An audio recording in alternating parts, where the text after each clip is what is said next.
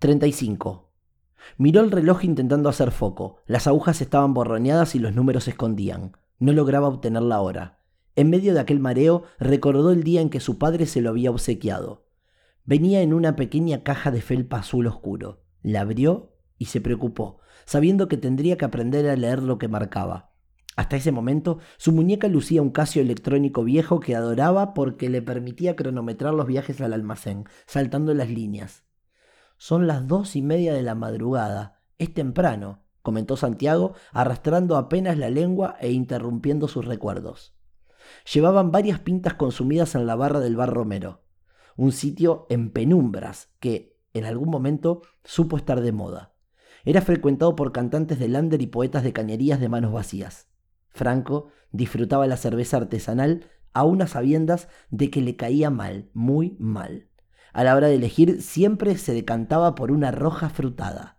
Mente clara, cerveza oscura, decía. El problema lo arrastro desde niño. Creo que es como un poder psíquico. Santiago se rió fuerte, llamando la atención del hombre detrás de la barra que los miró amenazante. El blues que sonaba en el lugar no estaba tan fuerte como creían. La armónica cromática de Carrie Bell hacía firuletes por lo bajo. ¿Un poder psíquico? preguntó sonriendo. Franco explicó con lujo de detalles su vida y los eventos relacionados a su poder. Cada uno de los episodios le fueron quitando lentamente la sonrisa a Santiago, que solo lo escuchaba intentando seguirle el ritmo a sus labios. Franco hablaba a la vez que tenía la mirada entre las botellas de whisky, sobre una lámpara antigua que apenas iluminaba. Por un segundo, Santiago pensó en una broma sobre que esperaba no ser muy cercano a él, si no, su vida estaría en serios problemas. Se la guardó para otro momento y le dio una idea. Deberías hacerte una regresión. No sé qué es, contestó. Es una terapia. nada de terapia, interrumpió Franco. Pero es distinto a lo que pensás. Te acuestan en un sofá y el terapeuta te lleva a un estado de relajación profunda del cuerpo, en donde busca orígenes del problema y te ayuda a superarlos. ¿No escuchaste hablar de Brian Weiss? Sí, algo. Bueno, con esos ejercicios llegó a solucionar problemas de una chica, hablar con el subconsciente o algo así. Ella cambiaba el tono de voz y, bueno, en realidad no sé cuánto hay de verdad en todo aquello. ¿Y cómo lo logran? No sé, no tengo entendido que es como una hipnosis, leve. una hipnosis. Sí, pero creo que no es como lo muestra la... Deberían hipnotizarnos para que dejemos de tomar tanto, sonrió. Pero luego esa mueca se evaporó. Es interesante, pero no iría. Me asustan un poco esas cosas. ¿Te asusta aún más que tus pensamientos? lo increpó mirándolo firmemente a los ojos. Franco se quedó pensando. Media hora más tarde, ambos izagueaban la ciudad hasta la casa de Franco. No era la idea de Santiago quedarse otra noche en su casa, pero el alcohol había decidido. Acá tenés, almohada y una frazada. El olor a naftalina explotó por los aires. Gracias, musitó Santiago, que ya estaba acostado en el sofá. Franco se deslizó hacia un profundo sueño, ayudado por el sonido que provocaba el viento al mover la hamaca del jardín delantero. A mitad de la madrugada las imágenes se volvían intensamente reales. Sentía ser un niño, con dos o tres años, jugando en el rincón de la habitación. Lo hacía con un colorido tren de madera. Era muy vívido.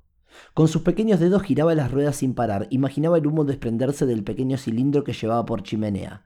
Sin muñeco alguno, creaba en su mente la película que probablemente había observado de reojo en la televisión, con una víctima a punto de ser arrollada sobre las vías y un superhéroe de carne y hueso salvándolo justo un instante previo a ocurrir la tragedia. La tranquilidad y felicidad que le provocaba esa situación se iría unos segundos después, cuando unas manos lo abrazaban por detrás.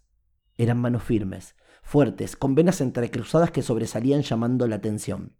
Pudo sentir una respiración leve, cálida, sobre el costado derecho del cuello. La voz carrasposa acariciaba su oído, disimulando un tren lento.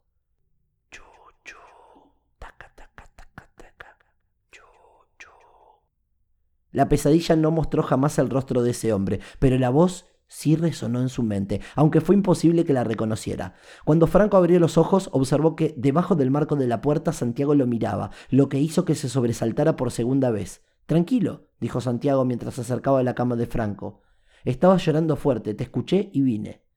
Desde la cama veía cómo avanzaba hacia él en penumbras, cuando un halo de luz bañó el rostro de Santiago, dejando al descubierto sus redondos ojos. Estaban diferentes, llevaban algo más en el fondo, intenciones. Santiago tomó por los brazos a Franco y lo giró fuertemente, dejándolo boca abajo. Comenzó a acariciarlo lentamente a la altura del coxis, mientras acercaba sus labios al cuello de Franco, que pudo sentir cómo su cuerpo se erizaba por completo. Se encontraba inmóvil. La mano izquierda de Santiago abandonaba la espalda para bajar hasta meterse dentro del boxer blanco. Los dedos se introducían violentamente cuando Franco se volvió a sobresaltar, despertándose finalmente. Tuvo una doble pesadilla que lo dejó empapado de tibio orín. Santiago dormía plácidamente en el sofá.